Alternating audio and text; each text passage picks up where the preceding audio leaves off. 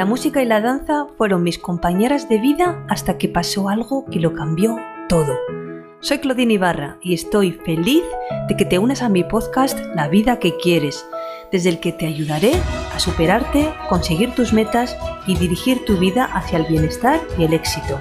Si quieres saber más sobre mí y sobre mi trabajo, visita mi web claudineibarra.com. Todo pasa por algo y si estás aquí acompañándome, espero que sea para que los próximos minutos te ayuden a acercarte a la vida que quieres. ¿Quién decide tu vida? ¿Lo importante o lo urgente? De esto quiero hablar contigo y quiero que te preguntes si pones en el mismo lugar, en el mismo orden, a lo mejor contestar una llamada, eh, enviar un correo, programar una reunión, reparar algo que está roto, hacer ejercicio, atender al móvil, a las redes sociales, todo esto lo pones en el mismo orden y le das la misma importancia. Vamos a ver en qué se distingue aquello que es importante de lo que es urgente y vamos a hacer esta distinción para que aprendas a priorizar y aprendas a quedarte con lo que realmente se ajusta a tus metas, a tus objetivos, está alineado con ellos y te van a ayudar a avanzar en tu vida. Algo importante lo es por su interés, por su conveniencia o por el alcance de sus efectos. Y lo urgente, en cambio, se reconoce por su necesidad, por el apremio que implica o por las consecuencias que su falta puede causar. Te voy a contar por qué es tan importante que conozca las diferencias entre ambos. Urgente e importante. Es indispensable dedicarle tiempo a estas actividades de manera prioritaria y sin demora. Urgente, pero no importante. Son tareas que habrá que tratar de delegar en la medida de lo posible. Puede ser también que sea importante, pero no urgente, pues estos son actividades que habrá que aplazar pero asegurándose de que no sea por mucho tiempo, atendiendo siempre a su prioridad. Y por último, puede ser que no sea ni importante ni urgente. Estas son las actividades que deben ser descartadas. ¿Cómo reconocer las tareas importantes y diferenciarlas de las urgentes?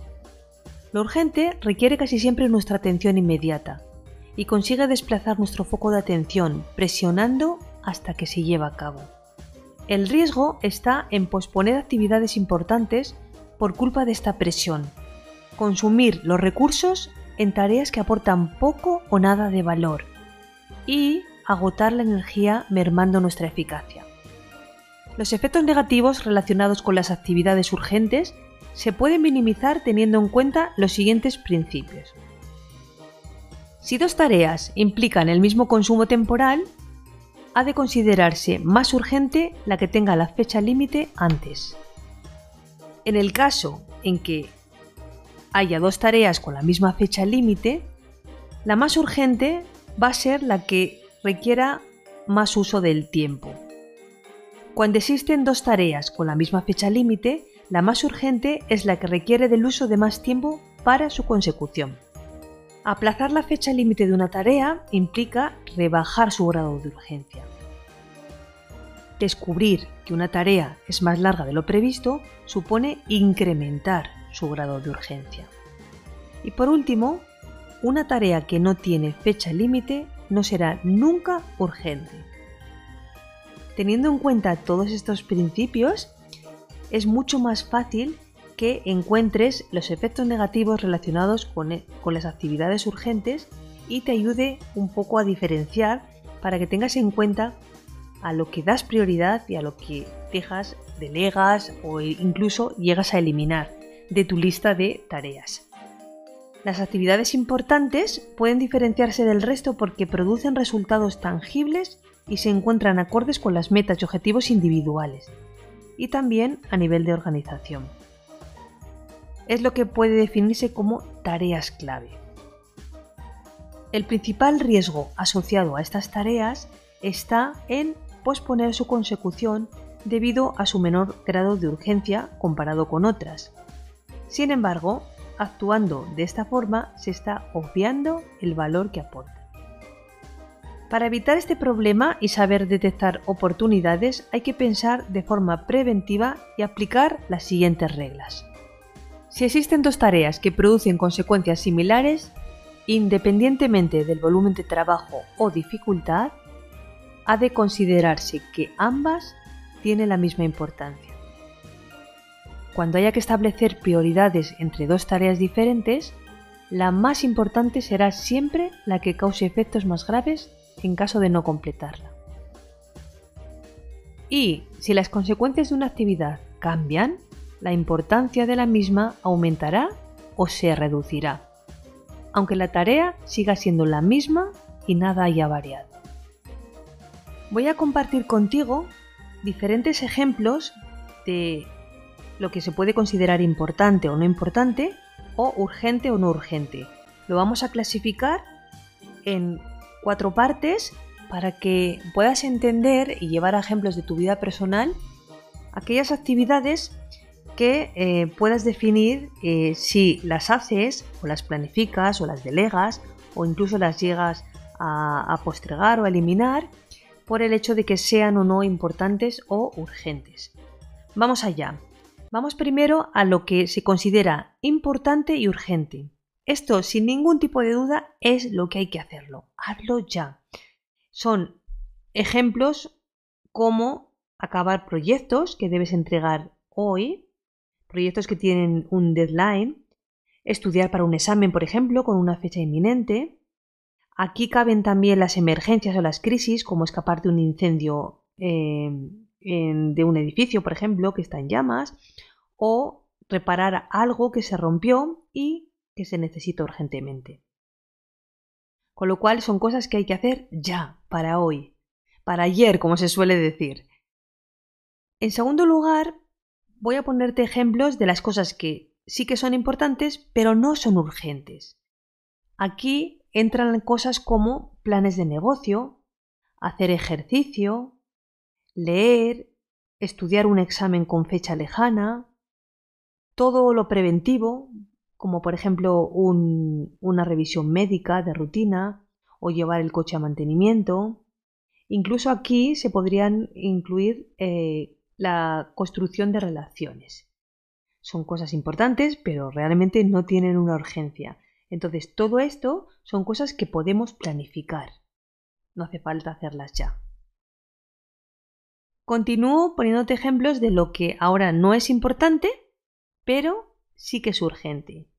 Aquí caben cosas como llamadas de teléfono, correos, algunas reuniones, notificaciones de WhatsApp o redes sociales o, por ejemplo, visitas inesperadas.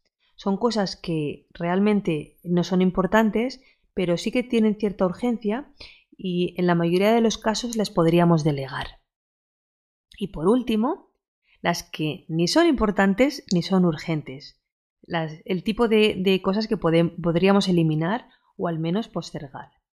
Aquí entran todas las distracciones, entre comillas, y sin comillas muchas veces, como móvil, redes sociales, eh, juegos, recreos, actividades de evasión, actividades de otros, todo este tipo de cosas que en algunos casos nos hacen perder el tiempo y eh, que en cualquier caso podríamos eh, postergar.